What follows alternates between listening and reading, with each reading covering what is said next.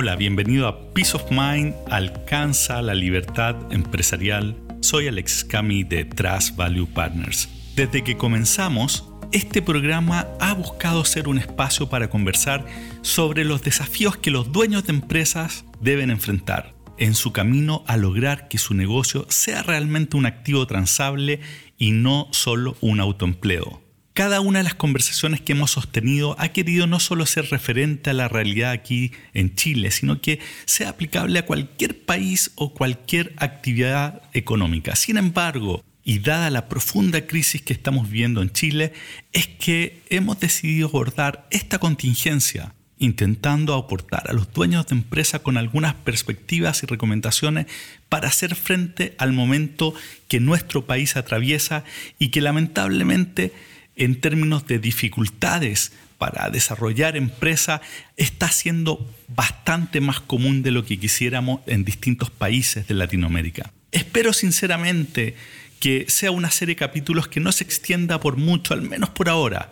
Idealmente que ya la próxima semana podamos comenzar a plantear otros temas. Pero por ahora llevamos aquí casi un mes de crisis y no sabemos cuánto más nos va a tomar salir de ella es un hecho sí que sus repercusiones durarán muchos meses o incluso años. En varios sentidos será bueno, estoy convencido que viene un país más justo y equitativo, pero la violencia que está acompañando las manifestaciones tendrá consecuencias y altas. Lamentablemente la mayor parte, como siempre, la pagarán los más desprotegidos, pero otro tanto será pagado por empresarios pequeños y medianos que no tienen las espaldas para sortear los periodos duros que vienen, o no saben cómo prepararse para sortearla. Como nos decía nuestro experto en el episodio 61, la evidencia muestra que la diferencia es sustancial entre aquellos que luego de una crisis tienen un plan versus los que no la tienen. Las chances de salir bien parados son diametralmente opuestas y de eso es que quiero hablarte el día de hoy. Como sabes, y como hablamos también en los últimos episodios, el estado de ánimo es clave a la hora de tomar decisiones. Si estás alterado, es seguro que vas a tomar malas decisiones. Sé que es fácil decirlo desde la teoría, sobre todo cuando llevas varios días viviendo que tu patrimonio y tus sueños de año está en juego. Por eso mismo es que mi primer consejo es que especialmente en momentos como este, tienes que centrar tu atención en tu plan de acción y dejar de hablar de los temas que no conducen a nada. No pierdas tiempo y eches a perder tu ánimo concentrándote en lo que puede o podría estar sucediéndote y que te va a terminar llevando a la inacción. Enfócate en avanzar. Para eso, lo primero que debes encontrar es un espacio para pensar con la cabeza fría sobre cómo actuar. Quizás lo más útil será que te apoyes en un tercero para conversar no para hacer catarsis, sino para discutir fríamente en base a evidencia tu situación y las alternativas que tienes. Si tienes directorio, es el momento de sacarle el jugo a esa instancia. Si no, e hiciste lo que hablamos en el episodio 5, es decir, tienes tu mastermind operativo, ocupa también ese espacio. Alternativamente, discute opciones con algún familiar en que confíes, un socio pasivo, un amigo o incluso en otro empresario que quizás conoces de alguna agrupación gremial o socialmente, con el cual puedan incluso tomar turnos en evaluar al estilo mastermind la situación de cada uno. El foco sí debe ser 100% en soluciones, no en lamentarse por los problemas ni tener discusiones eternas sin sentido, pues la realidad es la que es y hay que actuar sobre ella. Segundo, para estas conversaciones, y aun si vas a ver todo esto tú solo, tienes que tener una información clara. Lo hablamos en el episodio 60. Debes saber con certeza la respuesta a si tienes peligro real de quedarte sin caja y entrar en cesación de pagos. Si todo sigue igual, ¿cuánto tiempo tienes? ¿Te quedan días, semanas o meses? Debes saber cuánto tiempo de maniobra tienes y tal como un avión, debes saber cuánta autonomía de vuelo tienes para saber qué alternativas de aterrizaje considerar. Evidentemente en el escenario de que el análisis te lleva a determinar que son días o semanas, el escenario es extraordinariamente complejo.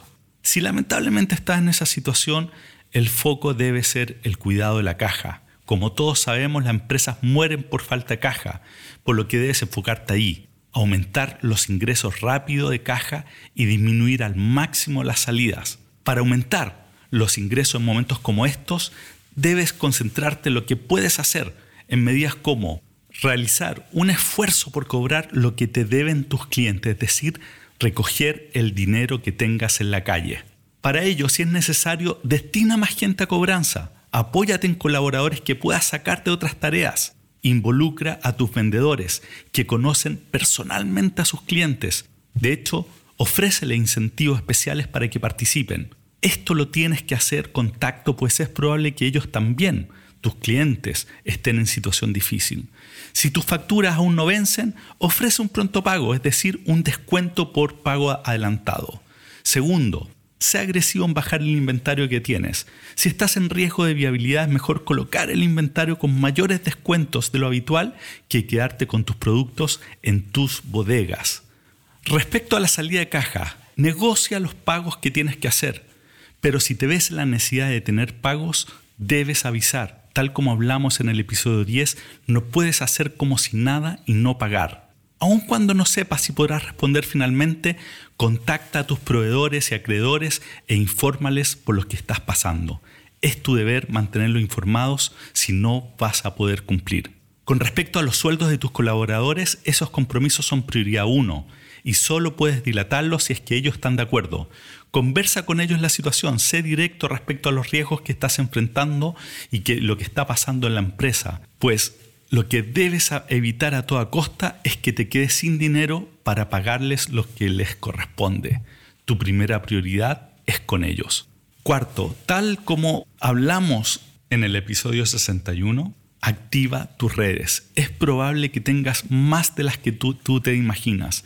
Habla con conocidos tuyos para saber cómo lo están enfrentando y que te den consejos de qué hacer. Ve opciones de colaboración o intercambios que puedes generar con otras empresas y otros empresarios. Quizás tú tienes y probablemente tienes algo que necesita el otro y ellos algo que tú necesitas. Quizá incluso puedas conseguir a alguien que te apoye en forma de préstamos o incluso como inversión. En este caso, sin embargo, antes que haya traspaso de fondos, debes ser 100% transparente respecto a la situación en que te encuentras. También, no dejes de averiguar los apoyos de gobierno que se están ofreciendo, así como iniciativas privadas de apoyo a empresas con problemas debido a esta crisis. Ahora bien, si tienes la bendición que la crisis te toma en mejor posición, es decir, que tienes hartos meses de flotación, no te confíes y sobre todo no te sientes a esperar que esto pase. Sigue los mismos pasos, enfócate en la acción, genera un espacio de reflexión y análisis con la cabeza fría, idealmente con una o más personas, y trabaja ahora con tu equipo de confianza dentro de la organización para planear el cómo seguir avanzando. ¿Cuáles son mis recomendaciones frente a este escenario? Primero, tienes que asumir que habrá una nueva realidad después de la crisis y adaptarte rápido. ¿Cuál será esta realidad? Aún no está claro, pero va a ser distinta a la actual y no puedes obviarlo. Probablemente, al menos inicialmente, será de contracción económica donde las ventas y márgenes se van a contraer. Con el tiempo incluso puede darse un efecto rebote en términos del consumo, el cual podría llegar a aumentar significativamente en el tiempo. En cualquier caso, lo recomendable es prepararse aumentando eficiencia y disminuyendo costos. Para disminuir costos, trabaja con tu equipo de confianza revisando línea por línea de cada costo y gasto en el estado de resultados para generar iniciativas concretas para reducirlos. Renegocia con tus proveedores extranjeros y grandes empresas las condiciones que tienes hoy, pues puedes justificarla con la contingencia absolutamente. Hoy hay mucha justificación para mejorar tu posición, pues ellos querrán mantenerte como cliente. Eso sí, ten cuidado con la disminución de personal. Evidentemente es momento de tomar decisiones duras, pero debes intentar no ir por despidos como primera medida. Recuerda lo que decía Daniel Halpern en el episodio pasado respecto al valor de un líder tipo piloto y la lealtad que se genera cuando en tiempos difíciles uno como dueño líder cuida a su gente. ¿Qué hacer entonces? Puedes buscar esquemas de variabilización de sueldos de modo de disminuir la carga fija y que se comparta el valor que se cree en el tiempo, distribuyendo así el riesgo y compensándolo con acceso a una upside. Si no es posible pasar la crisis sin despedir, intenta hacer el ajuste de una vez, de modo que quede claro que no será un proceso permanente, generando gran inseguridad dentro de la organización. También ten mucho cuidado con disminuir tu equipo demasiado por la actividad tarde o temprano se va a recuperar y tienes que estar preparado para ese momento. Segundo, además de trabajar junto a tu equipo confianza en un plan de contingencia, que entre paréntesis no le pongas como nombre crisis ni nada parecido para no aumentar la angustia en el sistema, invéntale un nombre. Aprovecha de abrir un segundo track de trabajo, uno de oportunidades. Esta línea de trabajo, esta segunda línea, debe ser manejada en forma independiente y separada del día a día. Sé que es difícil hacer esto en medio de la contingencia, pero te hará muy bien, será bueno en la empresa, pues será una potente señal de optimismo y proyección de futuro dentro de la organización. En esta línea debes considerar al menos dos ámbitos. El primero sobre los cambios estructurales. Trabaja junto a tu equipo en los cambios estructurales que por distintas razones no has podido hacer hasta ahora. Aprovecha los tiempos bajos para avanzar en temas como automatización, sistematización, externalización, rediseño de cadenas de abastecimiento, logística y flexibilidad laboral. Todos estos temas son difíciles de implementar siempre, pero en tiempos de baja actividad vas a encontrar mayor cooperación en general para hacerlos y servirán de una potente señal, como te decía, de optimismo y proyección de futuro para toda la organización. Segundo, detección de oportunidades. El cambio de realidad siempre trae consigo oportunidades. Es como que se repartieran nuevamente las cartas. Por eso, enfoca esta línea de trabajo en detectar oportunidades.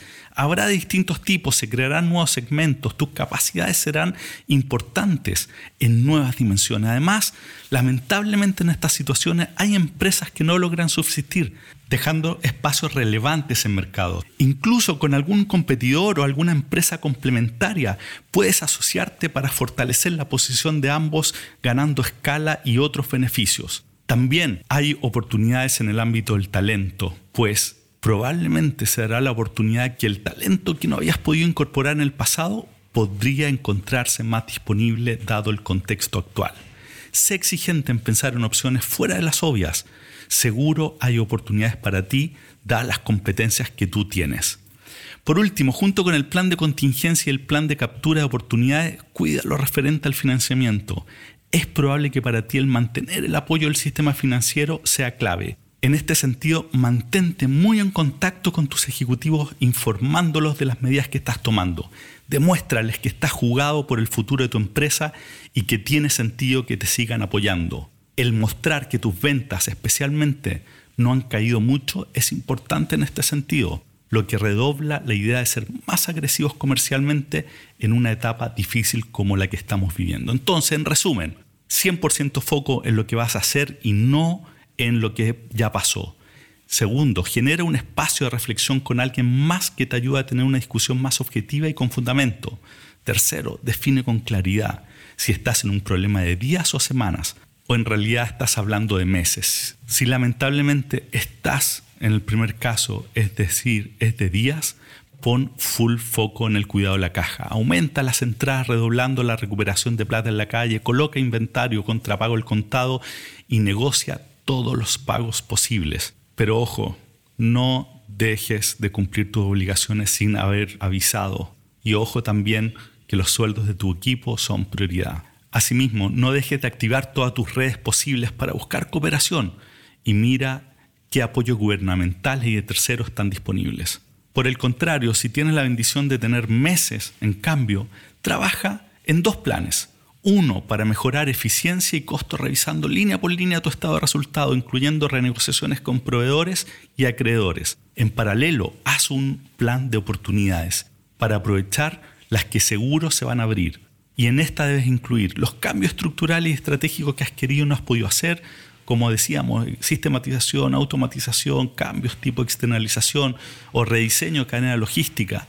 Y también haz el ejercicio de buscar nuevas oportunidades de negocio en nuevos segmentos y también en oportunidades en empresas.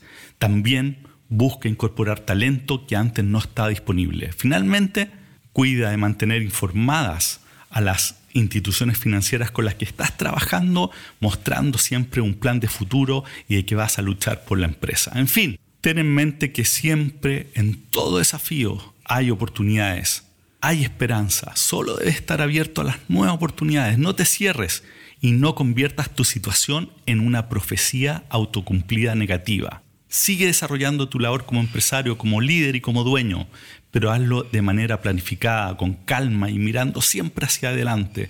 Está en ti salir adelante, ya sea reconstruyendo, reinventándote, pero por sobre todo no dejando aportar tu energía al logro de tus objetivos y a contribuir en hacer una sociedad mejor generando valor en lo que tú sabes hacer mejor que nadie. Así que con eso cerramos el episodio de hoy. Estaremos acá apoyando y acompañando con lo que podamos, así que te invito a que nos escribas. Si es que no tienes un espacio donde pensar con la cabeza fría, como siempre, alexis.cami.com o a través de nuestra página web www.trasvp.com. Esperemos que la próxima vez que conversemos las cosas estén mejor acá en Chile y así también en otros países de Latinoamérica que están bastante convulsionados. Así que un abrazo para todos y que todo salga bien.